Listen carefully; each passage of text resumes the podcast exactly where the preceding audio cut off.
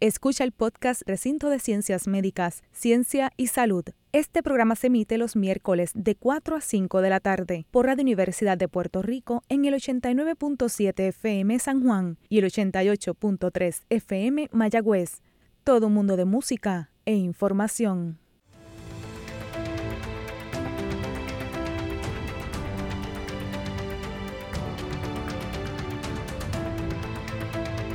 El recinto de ciencias médicas no se solidariza con las expresiones vertidas por los invitados en su carácter personal que no están basadas en data científica. Como anticipo hoy, en nuestro programa Recinto de Ciencias Médicas, Ciencia y Salud estaremos hablando sobre la trata humana en Puerto Rico, como otro tipo de violencia que estamos sufriendo en nuestro país, con los doctoras Carmen Albizu y el licenciado Oscar Miranda como seguimiento a nuestro programa donde tocamos el tema de violencia como un problema de salud pública.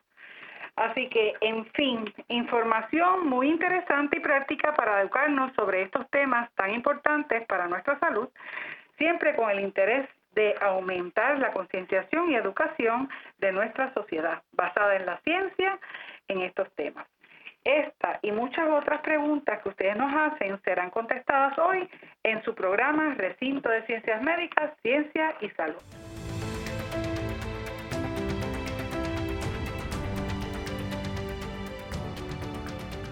Saludos Puerto Rico. Bienvenidos a este su programa de Ciencia y Salud desde el Recinto de Ciencias Médicas de la Universidad de Puerto Rico, donde la ciencia será siempre la guía para todas las recomendaciones que le podamos brindar. Este y todos los miércoles de 4 a 5 de la tarde estaremos con usted esperando que esta información tan valiosa le beneficie tanto a usted, nuestro radio escucha, como a los gestores de política pública de salud de nuestro país, para que puedan tomar e implementar sus decisiones de salud basadas en la ciencia. Usted nos está escuchando por Radio Universidad WRTU 89.7 FM en San Juan y 88.3 FM en Mayagüez. Y recuerde que nos pueden seguir también por Facebook en Radio Universidad de Puerto Rico, donde gustosamente podemos aclarar sus dudas en los próximos programas. Esta será su oportunidad para estar al día con los temas relacionados a la ciencia y la salud. En este, su programa Recinto de Ciencias Médicas, Ciencia y Salud le habla la doctora Elba Cecilia Díaz Toro, prostodoncista, catedrática y directora del Departamento de Ciencias Restaurativas de la Escuela de Medicina Dental y como todos los miércoles me acompañan diferentes profesionales de la salud, investigadores y gestores de política pública de salud para lograr traducir en arroz y habichuela la información de salud que es tan importante para usted. Hoy en nuestro programa nos están acompañando como invitados la doctora Carmen Albizu, catedrática de la Escuela Graduada de Salud Pública y del Centro de Investigación en Evaluación Socio-Médica, y el licenciado Oscar Miranda Miller, catedrático auxiliar de la Escuela de Derecho de la Universidad de Puerto Rico, y también es profesor de Derecho Penal y decano asociado para Asuntos Académicos de la Escuela de Derecho de la Universidad de Puerto Rico. Y hoy nos honran con su presencia. Buenas ah, tardes y gracias por estar con nosotros. Gracias a ti. Muy buenas tardes. Pues comencemos con esta mera charla que tendremos hoy sobre este tema bien pertinente y que a menudo, ¿verdad?, este se relaciona con la parte judicial otra vez y bien poco con la connotación o la importancia que tiene con relación a la salud pública.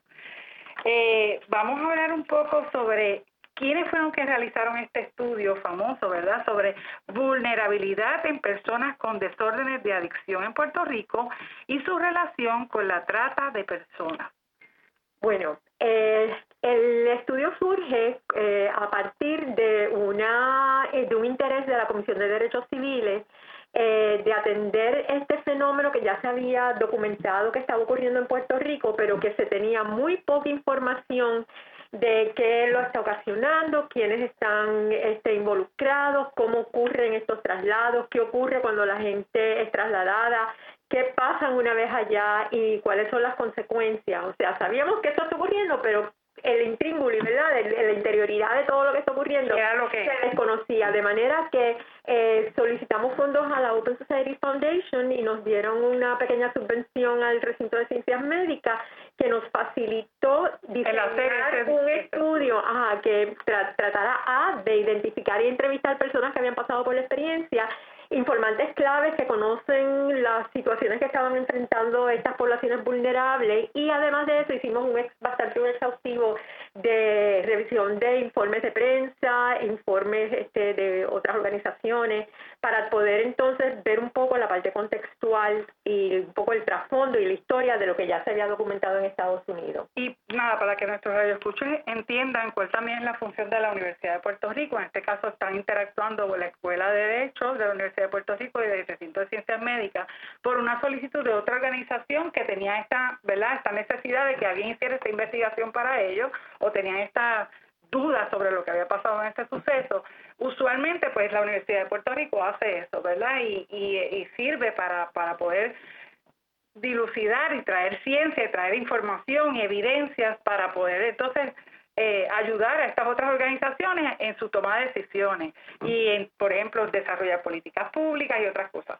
Y en este caso, pues eso fue lo que pasó, ¿verdad? Le hicieron un llamado a ustedes al recinto y a la y a la escuela de derecho. Bueno, lo, ocurre cuando cuando se cuando surge la necesidad del estudio, pues eh, eh, obviamente no podíamos hacerlo nosotros solos, la, la Comisión de Derechos Civiles se dio en ese momento un poco corto de personal para poder participar desde la perspectiva del derecho en este estudio, así que fuimos bien este, agraciados con que a través de una profesora de la Escuela de Derecho nos recomendó al profesor Oscar Miranda Miller, que es profesor de Derecho Penal y con quien hemos estado colaborando y eh, resaltando sobre todo a que este, los, estos estudios necesitan tener verdad insumos de varias disciplinas porque claro. son menos complejos y ve que también logramos tener apoyo de personas de la comunidad que tenían experiencias con este fenómeno y que nos ayudaron obviamente también a incluso identificar cosas que teníamos que explorar, de manera que en cierto modo hay un elemento de participación comunitaria si lo Importante, lo que es Community Based Participatory Research. Tiene algo de eso, algo de eso.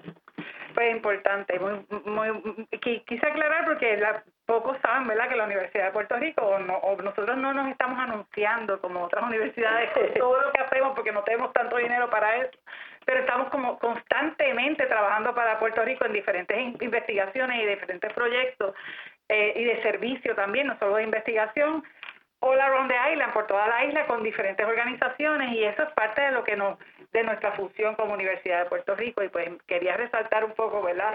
Eh, que, eh, que eso es parte de lo que se está haciendo todo el tiempo.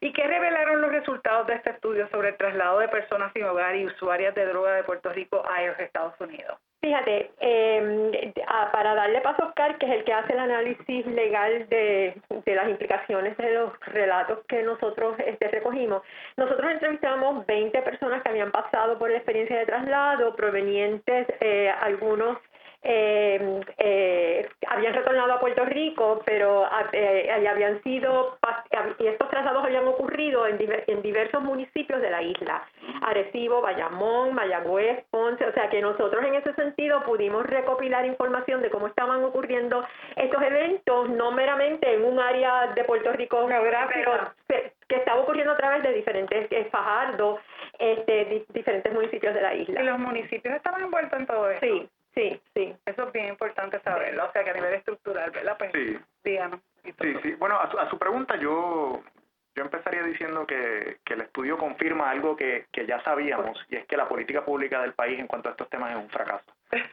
Eh, el estudio confirma también lo que se veníamos sospechando a raíz de, de unos reportajes noticiosos que, que dieron paso a que nos adentráramos en este tema, y es que eh, actores gubernamentales, entre ellos entes eh, municipales, funcionarios municipales y también funcionarios de la Policía de Puerto Rico, participaron activamente durante años, durante muchos años, en, este, en estos procesos de trasladar de Puerto Rico a Estados Unidos a personas que se, muchas veces personas sin hogar, pero personas que se habían identificado como que tenían un uso problemático de sustancias, personas vulnerables, no estamos hablando de, gente adinerada aquí o de gente de, de familias bien, sino gente eh, de escasos recursos, que eran sacados de su entorno porque eran concebidos como, como un estorbo y eran sacados de su entorno bajo engaño o coacción o ambos y enviados a Estados Unidos a supuestos centros de tratamiento en los que supuestamente los iban a ayudar, les iban a dar medicamentos, supuestamente iban a tener facilidades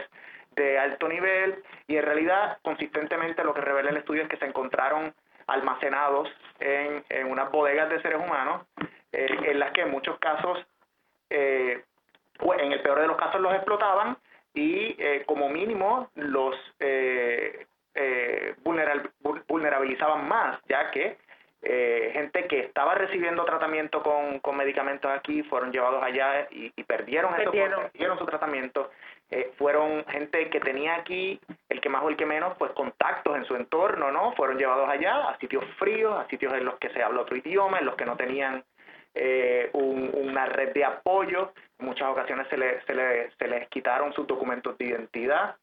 Eh, parte de lo que revela el estudio es que hay una tendencia a utilizar esos documentos de identidad para solicitar ayudas económicas eh, allá a nombre de estas personas y entonces curiosamente luego se les, eh, se, se les las personas terminaban en la calle eh, y eh, se pierde el tracto de qué pasó con esas ayudas económicas que se había solicitado a nombre de ellos.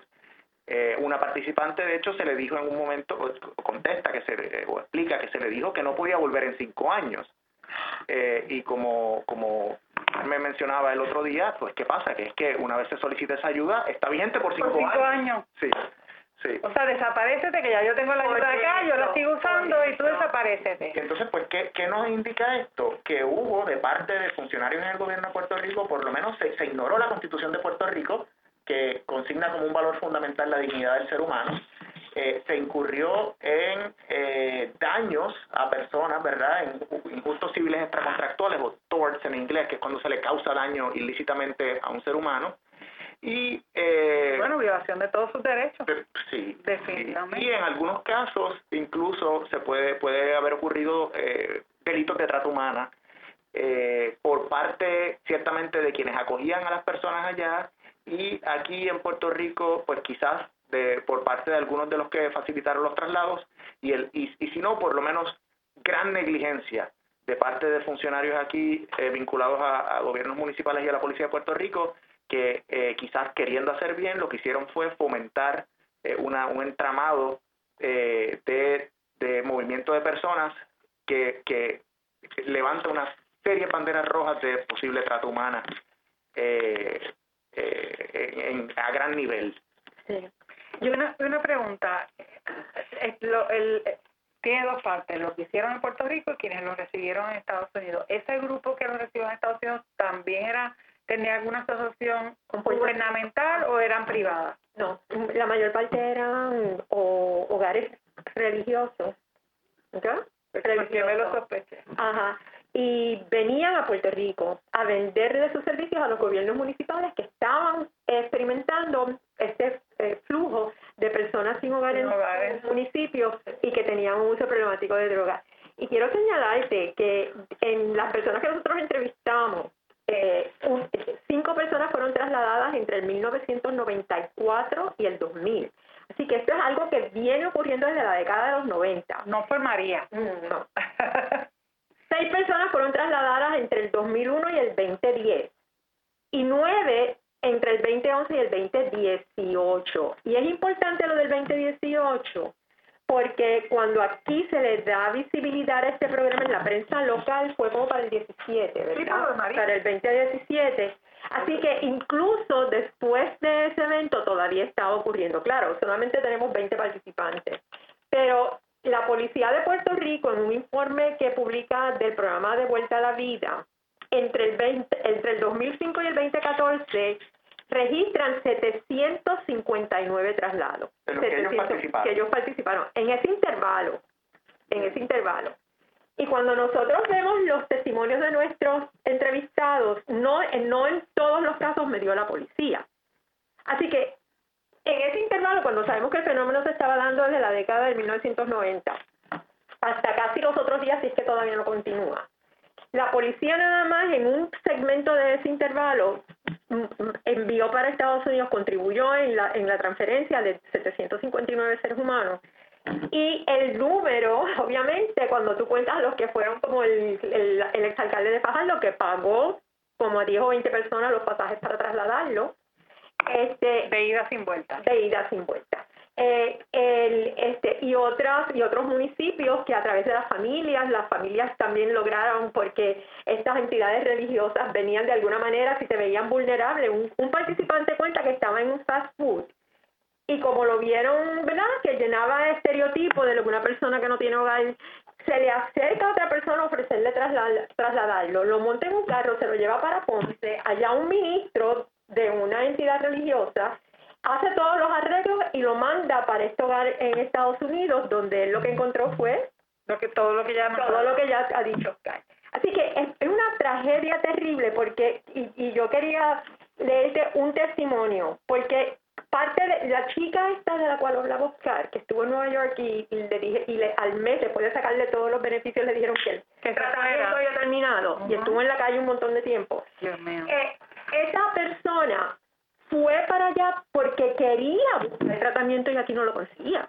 Exacto. Porque quería cambiar. Y tenemos y sabe Dios si esa era parte del, del, del, discurso, ¿verdad? Aquí tú no tienes el tratamiento apropiado, aquí no te lo están dando, tienes que perder. Claro. Plata, lo que tenemos allá y pues ahí es parte de la cuestión. Claro, no, y encima de eso, encima de eso, tú tienes que una de las personas trasladadas era un paciente del programa de metadona de Bayamón. ¿Qué sucede? Cuando bajo la administración, cuando, cuando Puerto Rico, que tenía como 14 programas de metadona a través de la isla, cuando pues por las razones que fueron, se redujeron a 6, a 5 y luego a 6. Eh, los programas entonces, con toda la gente que necesita tratamiento, están asignados. están asignados. Entonces, si tú tienes que esperar tu turno para que te atiendan y tú llegas allí, la gente se aglomera, pues entonces, ¿qué es lo que sucede? Pues lo, que, lo que está viendo la gente es una aglomeración de, de personas en, estos programas. Allí iban a reclutar de Bayamón. Y a la persona que, que nos da ese testimonio de que los reclutaron porque le dijeron que el programa de Metadona que lo iban a en Estados Unidos le, le optimizaba sus posibilidades de conseguir empleo. La persona accede y cuando llega allá, además de no haber metadona, le dijeron que tú viniste para acá a buscar metadona. Pues mira, tú ves aquel, aquel, aquel y aquel. A esos también los cogieron de idiota, ¿verdad? Y, los engañaron y los mandaron para acá, pero aquí no hay metadona. Eso es, o sea, eso es como como tú decirle a alguien que te mando para allá para que te den insulina y cuando llegas allá te, no hay te ponen medir una cetoacidosis porque no hay insulina. Sí, porque la gente no entiende eso, o sea, porque no ven la drogadicción como un problema de salud. Y volvemos con esa, eso que usted acaba de decir es bien importante porque yo, yo le digo a mis pacientes, es como si tú le dijeras a uno que necesita insulina después de del 24 de diciembre que se saltó de todos los dulces que pudo, llegó con la azúcar explotada, tú, tú como médico le digas, no, yo no te voy a dar la insulina, nadie te manda a ver, te he comido todo ese azúcar. No, positivo en azúcar. Nadie jamás le hace eso, pero a los a los usuarios de drogas no les ni les hablan de tratamiento, ni o sea, es una cosa increíble. Es que en este país se depende de eh, para atender a, los, a, los, a, las personas enfermas con problemas de sustancias se depende de algo que podríamos catalogar como terapias de conversión. Sí, es lo mismo. yo Lo que hacen CREA y en Tinchanche es pretender convertir a la persona que tiene un problema, una enfermedad, sin tratarlo por la, por, la evidencia científica. Por la evidencia científica, tratándole confrontación y, y destruyéndolo, haciéndolo nada. Y, y, y eso, pues mira, hay unos testimonios de una gente que pues que, que, que se supera y logra vencer la adicción, pero son los menos. Claro. su, su por ciento de fracaso es altísimo, porque es que esa no es la manera de atender este asunto y se sabe. Y en este país seguimos descansando en esas entidades para tratar de, de paliar un, problema y no se está resolviendo. No solamente descansando, se le da mucho dinero. Se le da dinero. El dinero a algo que no tiene evidencia científica. Y ante la falta de servicios de verdad, hay una gran una gran necesidad de gente de moverse a Estados Unidos y muchos de ellos con lo que se encuentran es con una situación peor. Y, y, peor por muchas razones. Peor porque en Estados Unidos no hay tratamiento tampoco. tampoco. Cuando tú miras la, la brecha entre necesidad y el tratamiento disponible, por ejemplo, para el, el trastorno de uso de opioides, que es tratamiento con medicamentos agonistas, sea metadona o buprenorfina. Para el 2015-2016, de cada 100 personas que necesitaban, digamos, tratamientos con metadona, había capacidad para atender a un, de cada 100 a 15 de ellos. Imagínate. Porque, ¿qué es lo que sucede? Pues la ideología que prevalece en Estados Unidos, que por, ¿verdad? Y es la que se ha adoptado aquí. Claro. Eh, este, de hecho, bueno, de, lo que, lo que, no, es que recuerdo, yo mencioné esto en otra actividad, que recuerdo un programa, eh, un CISPAN, este, una actividad de CISPAN que estaban transmitiendo vistas congresionales para asignar fondos para tratamiento de drogas en Estados Unidos, de eso hace más de 10 años, y un congresista decir que no hay que no se le puede dar tratamiento porque hay que mandarle el mensaje a la gente de mira, si tú usas droga, mira lo que te va a pasar. Por ende, es mejor que no les des tratamiento. No, te estoy diciendo como si le quitaran la insulina. Si te comiste un cheesecake, mira lo que te va a pasar, te, va, te a morir porque no te voy a dar la insulina. Correcto. Increíble. Entonces, el asunto es que es un desconocimiento, ¿verdad?, escaso de cuál es la, la neurobiología del, del trastorno de uso de sustancias eh, es una, un desconocimiento y con el sufrimiento, porque yo quisiera que los radioescuchas entiendan que la gente que no recibe tratamiento sufren, sufren. Mira, una de las personas que nosotros es, es una agonía. Mírate esto, un testimonio de una persona que se entrevistó. Decía, mira, yo me encontraba en el shooting y vino Mariola en Arecibo, en Puerto Rico, en el residencial del Coto, y ella vino con 17 pasajes y con una página con, una, con un papel diciendo, mira, ustedes van a vivir aquí en esta casa. Van a estar tres meses en lo que se recuperan. Para empezar, tres meses, cuando eso, no, eso no es así. La, es una enfermedad crónica de por vida. Tienen piscina.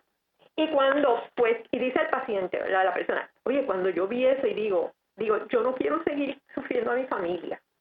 Fíjate que lo motiva a él a caer en esa trampa. Yo no quiero ver sufrir a mi, familia. Yo no puedo, yo, yo no tengo, como esa persona posiblemente no tiene la capacidad de decirle a, a, cualquiera en la calle, mira, déjame explicarte cómo funcionan las adicciones. Déjame explicarte para que tú entiendas que no es que yo quiero estar tan chavado como me encuentro. Yo quisiera no estar así, pero no tengo de cómo salir de esto. No tengo cómo salir de esto.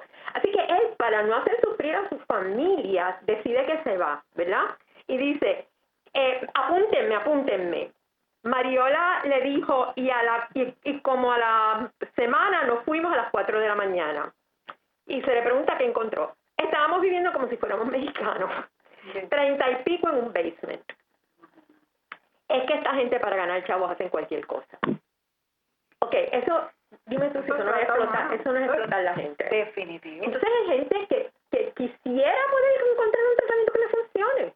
Sí, están desesperados, están desesperados. Porque, ¿qué sucede? Como estaba diciendo Oscar, los, para el trastorno de los opioides, como también para el alcohol, que aquí también se maneja muy mal, déjame decirte, la realidad es que necesitamos tener un tratamiento multidisciplinario cuando la persona tiene muchas necesidades que atender, claro. centrado en el paciente después de una evaluación rigurosa para ver qué es lo que necesita y darle prioridad a lo que es prioritario y lo demás en la medida en que el paciente está en disposición de aceptarlo, porque nos pasa con todas las enfermedades. Todo igual. Así que ha sido una tragedia.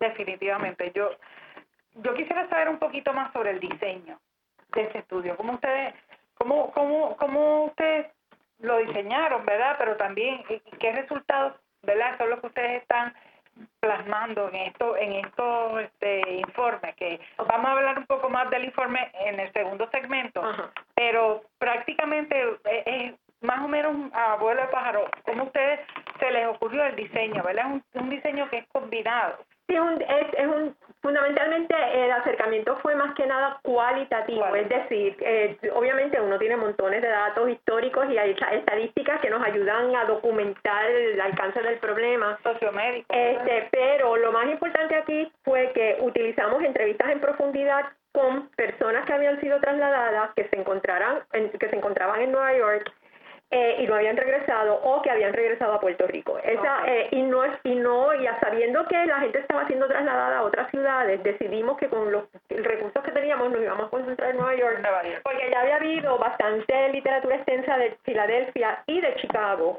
Eh, que nos ayudaban a entender y eh, nos daban la capacidad de determinar cuán comparable era lo que estas personas nos estaban diciendo de lo que se había reportado ya. Y de hecho, entre las personas que entrevistamos, algunas habían ido a Chicago, otras a Filadelfia y otras a Nueva York. O sea, los mueven entre, entre los diferentes. Bueno, no, no es que, que, van, que, teníamos gente en Nueva York que obviamente se quedaron allí eh, relocalizados porque se, pero de la gente que entrevistamos en Puerto Rico había gente que había ido a Nueva York, que había regresado de Filadelfia y había regresado de Chicago. Y de hecho una persona de Florida. Wow. Y en Florida sugería que había esto, pero la calidad de la información no fue lo suficientemente rica como para poder llegar a esa conclusión de que había algo que los estaban mandando como trabajadores a unas fincas eh, este, agrícolas en la Florida. Y por una informante clave que nos habló de que ella había estado presente en, el en uno de los municipios cuando fueron de estos lugares a reclutar para, ofrecerles este servicio, eh, la persona para se le pagaba, pero ese dinero se metía en un pote y no se le entregaba a la persona a menos que estuviera un año entero allí la mayor parte de la gente aparentemente se iba antes. Pues, y, ellos, y ellos tuvieron esclavos trabajando para ellos porque no tuvieron que pagarle a la gente que trabajaba para ellos. no les pagaban. Este, pero esa información surge más de un informante clave que, que tuvo esa experiencia trabajando en un municipio de Puerto Rico.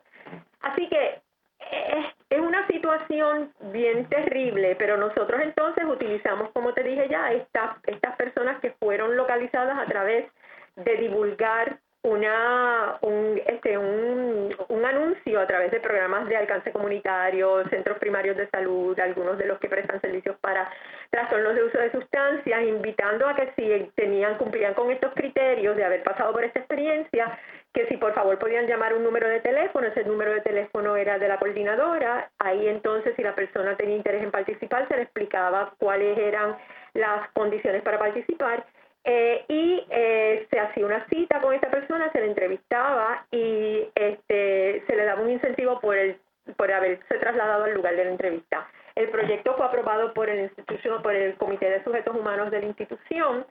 Eh, además de eso, pues los informantes claves que entrevistamos fueron personas todas, la mayoría vinculadas con programas de, de servicios para personas sin hogar a nivel estatal y a nivel municipal y a nivel de organizaciones sin fines de lucro. O sea que miramos los tres componentes.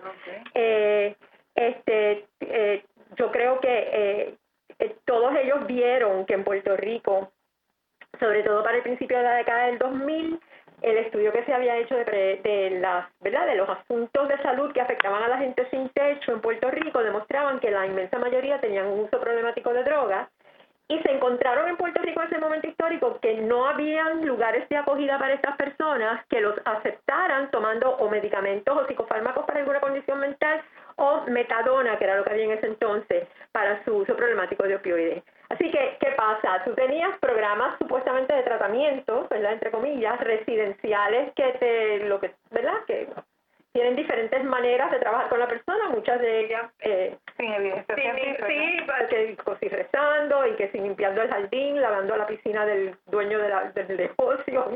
Este, y entonces el, el asunto es que ante esa situación, pues las personas se vieron bien vulnerables y solamente encontramos en un municipio donde ante ese reto ellos hicieron arreglos con una organización médica en Chicago para referirles pacientes ya evaluados y mantenían comunicación con los servicios médicos en Chicago para darle seguimiento a las personas que fueron trasladadas. Y de hecho llegamos a entrevistar a una de esas personas trasladadas que reconoce que él le diagnosticaron también un cáncer cuando fue a, esas, a ese servicio, lo trataron para su cáncer, se recuperó y es un empleado federal en este momento. O sea que uno solo de todos pues puso. Bueno, eh, vamos a, quedarnos con este tema tan interesantísimo para continuarlo en el segundo segmento y vamos a hablar un poco sobre la situación en Puerto Rico real y vamos a continuar hablando con él de eso y de estos informantes que nos está hablando, cuáles de ellos eran individuos que por ellos mismos estaban tomando estas decisiones o su organización los estaba apoyando en estas decisiones, que eso también pues es parte de la violencia que estábamos hablando institucional. Así que agradecemos a la doctora Albizu y al, y al, y al licenciado por estar con nosotros, ¿verdad? Y en, este segmento nos vamos a una pausa y regresamos en breve, continuaremos con nuestro segundo segmento hablando sobre este tema de la trata humana en Puerto Rico en los pacientes de uso de sustancias en recinto de ciencias médicas, ciencia y salud por Radio Universidad. Regresamos en un minuto con este tema tan interesante, no te lo pierdas.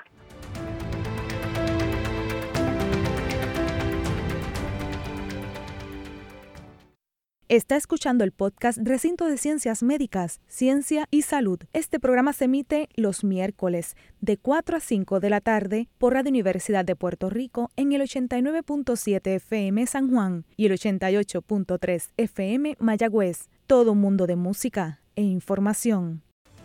Amigos y amigas, les recordamos que están escuchando el programa Recinto de Ciencias Médicas, Ciencia en Salud en Radio Universidad Puerto WRTU 89.7 FM en San Juan y 88.3 FM en Mayagüez. Les habla la doctora Elba Díaz Toro, catedrática de la Escuela de Medicina Dental, y estuve conversando en el primer segmento con la doctora Carmen Alviso y el licenciado Oscar Miranda Miller. Y continuamos hablando en este segundo segmento de este tema de violencia y la trata humana en los usuarios de sustancias en Puerto Rico. Buenas tardes otra vez y gracias por estar con nosotros. Vamos a seguir hablando un poco de ese tema que nos quedamos de los servicios como tal o la oferta de tratamiento, tratamiento basado en evidencia que existe en Puerto Rico para estas personas que tienen uso problemático de opioides. Mira, Elba, eh, la brecha de tratamiento a partir de los 90 tardíos, ¿verdad? Este, sobre todo eh, por dos razones. Porque de los tratamientos basados en evidencia para el trastorno de uso de opioides, que a lo que la mayor parte de estas personas estaban, eh, estaban padeciendo, eh, eh, donde el tratamiento eh, requerido, ¿verdad? Lo que se, el tratamiento que que es el estándar de cuidado para las personas con trastorno de uso de opioides es tratarlos con un medicamento agonista, que en Puerto Rico, el que el primero que se, se utilizó fue metadona, que está disponible desde los años del 1960, y hay miles de artículos demostrando su efectividad. Y eh, desde el 2002, eh, eh, otro agonista de opioides, de, heroína, que es, es, buprenorfina, que viene con o sin combinado con naloxona, y que eh, por suerte eh, empezó siendo un tratamiento bien restringido eh, en términos de los requisitos para poder los médicos en el sector primario prescribirlo, pero todo eso se ha ido liberalizando en respuesta a la crisis de opioides que enfrenta los Estados Unidos, este que es el país donde más drogas se usan en el universo. este y, y entonces este los tratamientos de abstinencia, es decir, tú vas a venir aquí tú vas a estar eh, dos a tres semanas pasando por un síndrome de respirada. Puede que tenemos o no tenemos algo de algún medicamento para tolerar paliativamente el proceso. Eh, y después de eso, te vamos a ayudar a reconstruirte moralmente para que tú aprendas a ser un ser humano bueno. Eso no es, evidencia científica. Eso no lo, no lo podemos llamar tratamiento. No, no solo eso, sino que como decía Oscar, eh, estrategias que desde los 80 se saben no meramente que no funcionan, pero que hacen daño, como la terapia de confrontación. Igual, exacto. Así que, ¿qué pasa? Hace más mal que bien. ¿Qué, pasa? Ante el asunto, hay varias, hay, hay varias teorías de por qué se da este fenómeno de este sector no profesional de pares rehabilitados controlando el sector de quórum, de, entre comillas, tratamiento en Puerto Rico eh, pero el asunto es que termina siendo, ¿verdad?, el modelo de comunidad terapéutica que en Estados Unidos empezó dentro de la medicina, empezó dentro de la medicina, pero que aquí se fue trasligando y se quedó, ¿verdad? Este, de hecho, ya no sé si una vez Efren Ramírez se desliga de, de, Puerto Rico, ya no había, no recuerdo que hubieran profesionales siendo parte del andamiaje de recursos de estos programas. Y entonces empiezan a replicarse también programas en la comunidad de gente que a lo mejor tienen buenas intenciones. Claro, no vamos a negar que y que, pues, y que piensan que verdaderamente es un problema moral y por eso, tú sabes, si tú verdaderamente quieres que Dios te salve, lo que tienes que venirte aquí aprender a, a orar y a tratar de cambiar tu conducta eh, viciosa, ¿verdad? Y eso es lo que ha prevalecido y de hecho en Puerto Rico esos servicios que están licenciados por AMSCA, ¿ok? están licenciados por AMSCA, porque hasta ahora la ley de salud mental le permite, como se enmendó en el 2008, le permite a estos centros continuar haciendo lo que han hecho tradicionalmente bajo el amparo de la ley y por tanto eh, no, en este momento esa, es como un father, como un father closet, ¿qué le dieron? Es increíble. Esta ley aquí de, avanzada, pero una excepción aquí para que ustedes sigan haciendo sus barbaridades. Es increíble. No, no es increíble, no es increíble porque Pues tienes que creerlo porque cuando yo diría que no, la, la, ley no los vaqueaba. yo pensaba que eso era como algo aparte. Te lo digo, te voy a explicar por qué. Porque cuando ah. todos los, ¿verdad? Cuando uno mira la formulación de política pública, aparte de lo que tú tienes que hacer, obviamente es ver cuáles son los intereses que están a favor o en contra de una política sí, pública. Claro. Y en ese caso, quienes tenían interés en contra de una política que exigiera la profesionalización del tratamiento, pues toda esa industria que se ha creado y que ya es transnacional, porque sabemos que hay, ¿verdad? Por ejemplo, Hogares Crea tiene este, controlado el 40% de los espacios de tratamiento en República Dominicana, en Centroamérica, Suramérica, eh, ¿verdad? Yo me he reunido... franquicia, franquicia. Entonces, ¿qué pasa?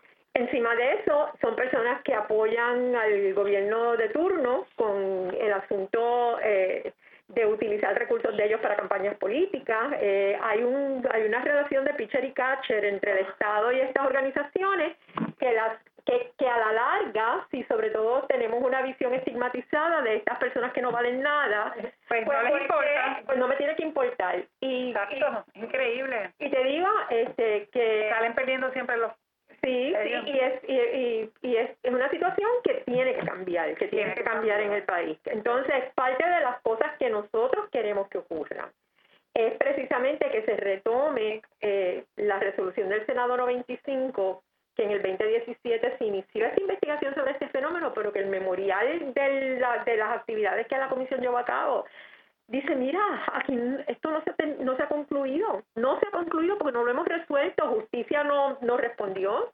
Este, eh, eh, en el, escribió una carta porque no, no se presentó, no creo que fue a vista, lo único que encontramos de los documentos del, del Senado era que se había mandado una carta por la administradora de ese momento indicando que entendía que la de ambulancia era un problema serio en Puerto Rico, el secretario Rafael Rodríguez, que dijo que pues que él le cedía a AMSCA porque era quien espera, tenían la responsabilidad legal con ese asunto. Sí, o sea, le sacas el cerebro al ser humano y le das un pedacito del cerebro a AMSCA y se lo dejas allá y el resto del cuerpo lo dejas en el otro lado. Pues, porque no ven el ser humano como un todo tampoco. Pero además de eso, yo te digo, nosotros le enviamos este reporte a todas las ramas del Ejecutivo que tienen inherencia sobre esto, Departamento de la Familia, del Trabajo, AMSCA. El reporte de su investigación. Este, este. Oh. Eh, hace más de un mes, ¿verdad, Oscar? Sí. Este, a tribunales, al Tribunal Supremo, se lo enviamos a organizaciones de, de, profesionales. Eh, hemos tenido respuesta de la Administración de Tribunales que nos está pidiendo colaboración, ¿verdad, Oscar? Para... Sí, le hicimos un acercamiento a, a tribunales porque lamentablemente hemos encontrado que, que están participando los tribunales de, de estos procesos y, y no, no están siendo parte de la solución, sino del problema. Si quieren, abundamos un poquito sobre eso luego. Sí, Pero hubo, obtuvimos respuesta de parte del administrador de los tribunales del West State y no, eh, la Academia Judicial nos hizo un acercamiento para darles un, unos talleres en agosto porque parte de la, de la ley establece que un juez puede tomar una decisión de institucionalizar a alguien. Sí, sí hay una hay una ley anterior a la ley de salud mental, que una ley del 93 que se llama la, la Ley de Servicios de Salud Mental y contra la Adicción, se conoce como la Ley 67 que establece un procedimiento de reclusión involuntaria para tratamiento. Se supone, según la letra de la ley, que esa reclusión involuntaria esté llena de garantías procesales para la persona y que haya una evaluación médica de, un equipo multidisciplinario de la persona para determinar si en efecto lo más que le conviene es ser, ser recluido y si amerita que se le recluya en contra de su voluntad, ¿verdad? Porque se supone que la voluntad del paciente dicta el tratamiento en la medida de lo posible. ¿Qué está pasando? Que no, por, por las razones que sea, eh, hay personal del municipio de Bayamón que lleva a personas que identifica como deambulantes o adictos al tribunal sin que se les honren las garantías que reconoce la ley, sin que se les dé asistencia de abogado que la ley la manda, se les eh, el, el, tribunal les determina que son adictos a sustancias que tienen que recibir tratamiento. Y no, y no media ningún profesional de la salud en todo eso. Y si se niegan se les amenaza con hallarlos incursos en desacato e ingresarlos entonces a prisión. Y que hemos encontrado gente que en efecto ha sido ingresada a prisión por esto y que eventualmente ya antes, la, la, la, tercera, la cuarta vez que llegan ante el tribunal, dicen, pues está bien, yo voy a donde usted dice que yo tengo que ir. Y uno de los casos en los que nos parece haber encontrado trato humana clara fue aquí en Puerto Rico, la persona fue trasladada dentro de Puerto Rico. lo capta personal del programa de, de Bayamón, lo llevan al tribunal de Bayamón, lo someten al proceso de la ley 67, lo amenazan con desacato y, ir a la cárcel de nuevo si no acepta el tratamiento. Él dice, pues está bien, yo cojo ese tratamiento que ustedes dicen y lo llevan a un supuesto hogar en el barrio Guaraguao y allí... Y, y allí lo llevan, lo llevan a trabajar, a realizar trabajo de ornato para el municipio de Bayamón sin remuneración. Y él ahí se encuentra a un conocido que está trabajando en una brigada del municipio y el conocido le pregunta, mire, ¿cuánto te están pagando? Y él le dice, pagando, a mí no me están pagando por esto, ¿a ti te están pagando? Eso es esclavitud. Eso es trata humana. Eso es trata. Toda esta persona se explotó su condición de vulnerabilidad y se con fin de explotarlo. Se le está, ¿Quién lo estaba explotando? El municipio. Wow. que, uno, con el lugar de tratamiento. los demás que pueden haber en muchos municipios de Puerto Rico. ¿y quién, ¿Y quién facilitó esto? El tribunal. De hecho, estamos precisamente trabajando con el asunto de la ley 67 con una colega de Inglaterra porque definitivamente eh, algo hay que hacer con con esa con, sí, con la aplicación de la ley 67 en Puerto Rico, pero de que haya habido eh, algún intento aparte de, de, de, tribunales de, de sentarse a conversar sobre este fenómeno eh, no, no, no, y nosotros estamos que tiene que pasar. Yo lo mandé, nosotros le mandamos a todos, ¿verdad? A todos los, los, los comités eh, del Senado que tienen inherencia sobre este asunto y pidiendo que se re, que se reanude la resolución del Senado 95 para poder atender esto, porque aquí hay que agregar con leyes que hay que cambiar, entre otras. Estamos claras. y entonces, y política pública que tenga dientes y que además de eso se le asignen los recursos para que se puedan hacer las cosas bien hechas. Pero ante todas las cosas que están pasando en el país, pues obviamente esta es la población más vulnerable y la que está en el fondo del barril en términos de prioridades eh, este pues porque aquellos verdad porque no, no no lo ven como merecedora porque ya hemos forjado la norma social esa norma social de que esta gente se buscó tiene lo que se merece. Y que nadie los manda a estar haciendo lo que están haciendo. claro eso es increíble. volvemos a la y es no entender lo que es una enfermedad de salud mental como lo es esta. Y además de eso en las prisiones de Puerto Rico tenemos casi un 60% de las personas recluidas en prisión que están viviendo en prisión que han eh, que han utilizado drogas y que puede que tengan o no tengan un trastorno de uso de drogas en el cuando nosotros hicimos un estudio de toda la población sentenciada con una muestra representativa en el 2005-2006, casi un 50 y pico por ciento llenaban criterios de enfermedad basado en características diagnósticas utilizando una herramienta diagnóstica en el estudio. Y la, la inmensa mayoría nunca habían recibido tratamiento. O sea que tú estás entonces eh, desprovisto de tratamiento en la comunidad, terminas incurriendo en cosas que son punibles, que pudo haber sido durante el tiempo en que la ley de parafernalia estaba súper activa, tener una aguja en la mano, que pudo haber sido tener tres, como una, le pasó a un joven que falleció después de haberse contagiado en la cárcel con VIH y hepatitis, porque fue allí por usar marihuana, por usar marihuana allí inicia el uso de heroína porque me decía, es que un día de heroína es un día menos de sentencia.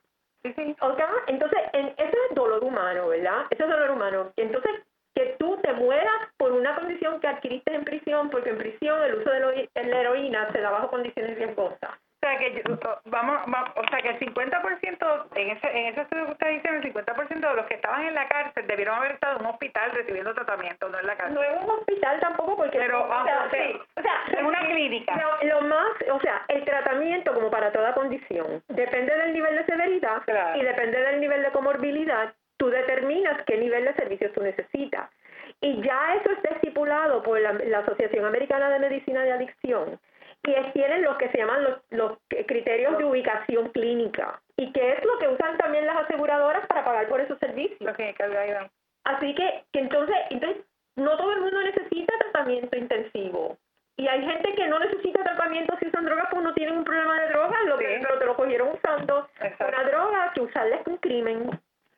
Muchos muchos de estos pacientes podrían beneficiarse de, tratamiento ambulatorio, pero eso tiene, tiene una serie de complicaciones. Una de ellas, es, de ellas es que es extremadamente restrictivo el trato que se le da a los medicamentos que, que, sirven para esto, ¿no? Y a veces la gente tiene los que tienen el beneficio de poder recibir el tratamiento tienen que viajar, desplazarse a otros municipios para, poderlo hacer.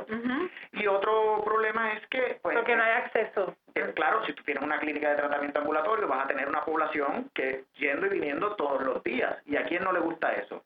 A los comerciantes de la, del área que se quejan con quién? Con el alcalde, que quiere que, que no le pongan eso en su municipio y lo que quiere es sacar a la gente que entienden que, que, que visualizan como problemática para otro lado. Y si, si es para Estados Unidos, pues mejor. Mientras más lejos mejor. Mientras más lejos mejor. De hecho, una de las cosas que sale en un reportaje que hace un periodista de del Philadelphia Examiner, al Lugrano, es que eh, él, una concejal de Filadelfia, le pregunta al alcalde de Fajardo que si él cree que es razonable que Puerto Rico, en vez de aceptar que tiene un problema y atenderlo, envíe a las personas sin saber verdad cuál va a ser su el resultado y cuál va a ser el, destino de estas personas en esta movida. Y el alcalde le dijo pues que él tenía que sacar a esa gente de su municipio, que los tenía que sacar. Entonces, cuando tú miras, cuando, cuando tú ves eso, eh, esa norma social que permite que eso ocurra y que nadie se inmute, es una tragedia bestial. Social Es una tragedia bestial, como, son muchos, sociedad. Han sido miles las personas. ¿Y, ¿Y, qué tiene que ocurrir para que la, para que para que se establezca esto, para que para que lo crean, verdad? Para que para que para que sea un hecho a nivel del gobierno el que se está haciendo esto con estos seres humanos y esta trata. ¿Qué tiene que ocurrir?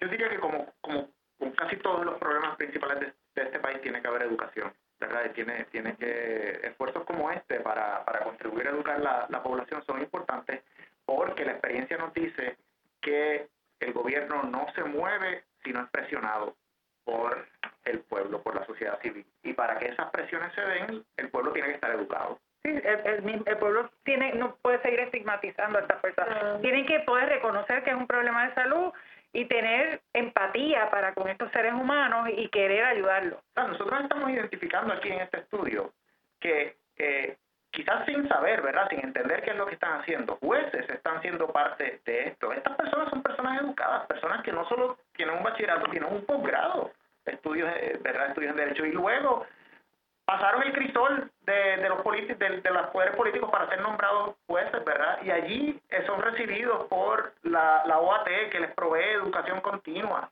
Y me consta, ¿verdad?, que la Academia Judicial hace esfuerzo. Lo que pasa es que son, son muchas áreas, ¿verdad?, del derecho a las que se pretende que estas personas eh, entiendan.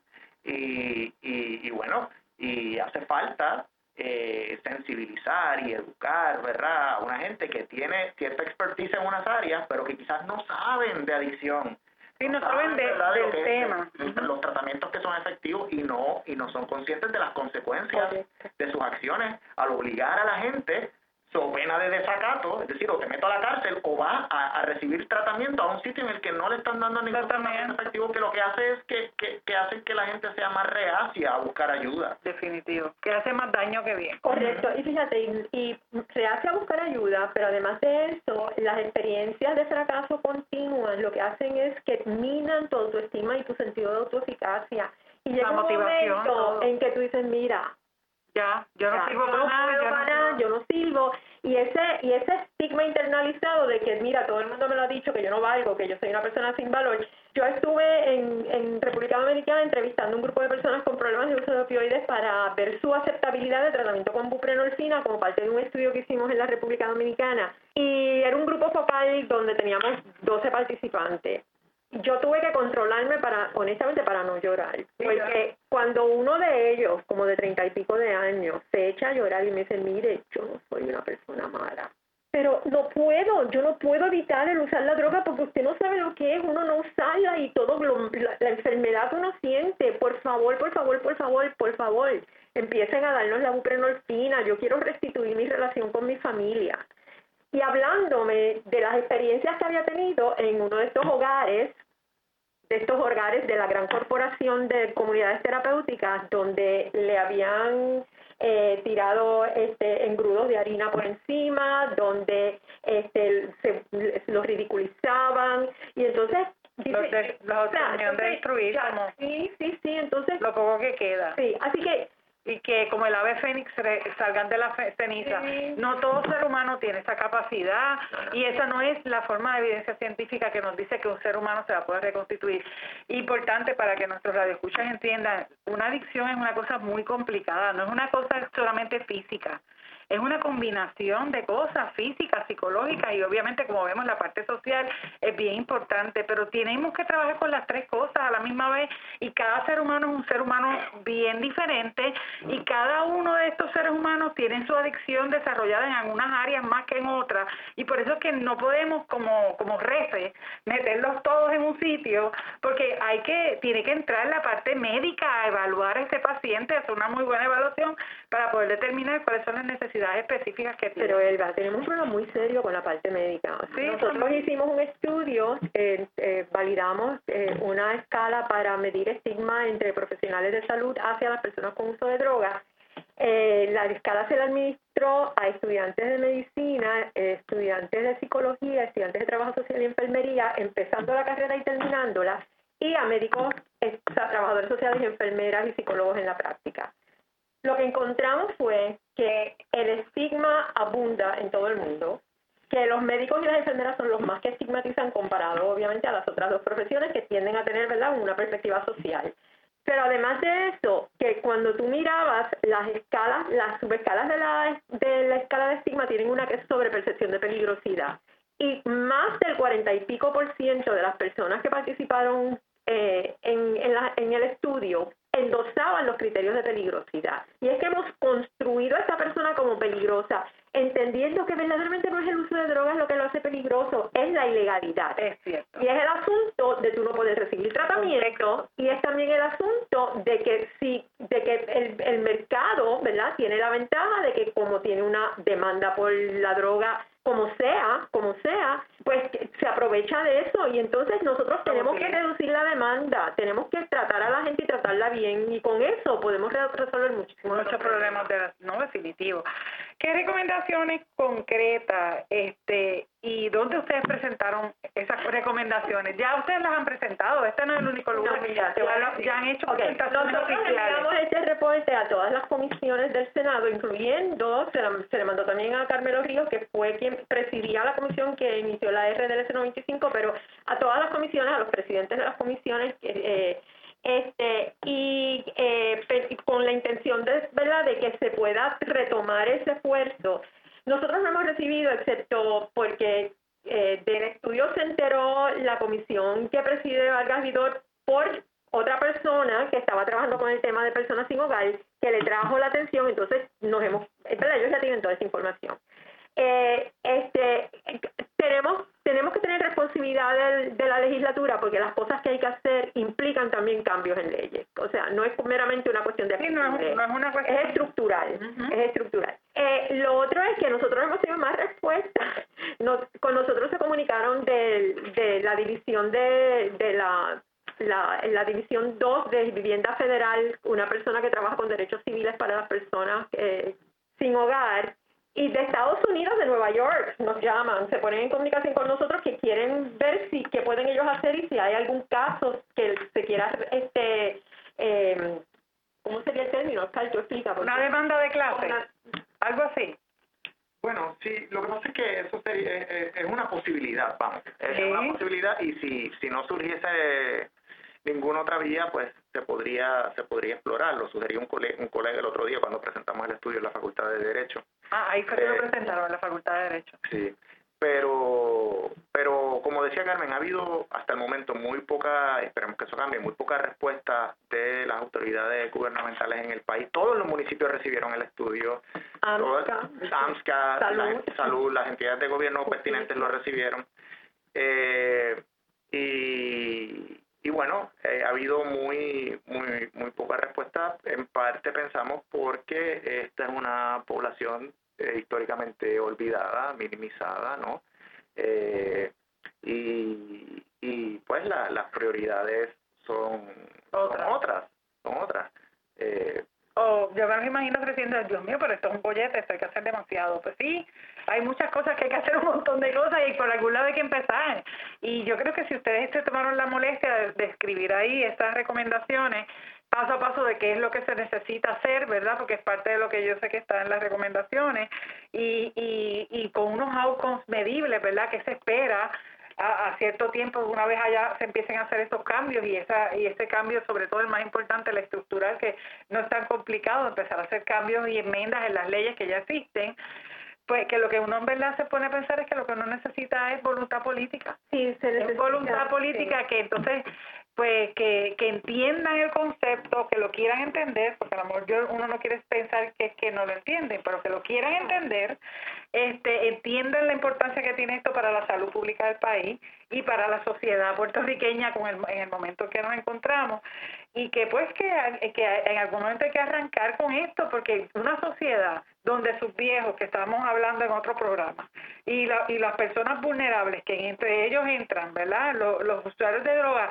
están siendo olvidados y están siendo descartados. Es una sociedad que está enferma, es una sociedad que no va a progresar, si tú supieras, ni económicamente ni de ninguna forma. Y hace unos años aquí hubo una conferencia internacional en que vino gente de Holanda y me acuerdo que uno de ellos, el doctor Ernst Pooning, visitó varios de las áreas donde los shootings, donde la gente se estaba inyectando y nos dice a nosotros, nunca me imaginé que pudiera haber un lugar donde los, las personas con problemas de drogas se vieran tan y tan deterioradas porque eso no está pasando en Europa. No, pasa en Europa. Entonces, e, eso, tú sabes, nos dice mucho porque es, nos está diciendo, mira, no te importa. Una pérdida de productividad también. Y ellos, en, en, estos, en estos países ellos se aseguran que esos, que esos pacientes en su recuperación están produciendo y para ellos mismos y, están, están y tienen, saliendo del Y tienen muchos menos problemas. Claro, Así que definitivamente atando ¿verdad? con lo que hablamos en el programa anterior sobre eh, la, importancia de uno eh, contar con leyes de políticas de drogas que sean orientadas a la salud pública eso es esencial, eso es esencial. Pues muchas gracias a los dos, agradecemos a la doctora Carmen Albizu y al licenciado Oscar Miranda Miller por su tan valiosa información y tiempo dedicado a esta interesantísima conversación de ciencia y salud. Y agradecemos también por su ayuda técnica al señor Luis Lugo López en los estudios de Radio Universidad de Puerto Rico. Y a usted le agradecemos su atención e interés por esta hora, que es una inversión en su salud. Recuerden que para sus preguntas y o preocupaciones pueden escribirnos a través del Facebook de Radio Universidad y nosotros trataremos de contestar sus dudas en los próximos programas. Estén atentos a la próxima programación de Radio Universidad, que estén bien, pero sobre todo en salud. Y gracias por estar con nosotros y aumentar su conocimiento basado en la ciencia y la salud. Muy buenas tardes. El recinto de ciencias médicas no se solidariza con las expresiones vertidas por los invitados en su carácter personal que no están basadas en data científica. Cadena Radio Universidad de Puerto Rico les presentó Recinto de Ciencias Médicas, Ciencia y Salud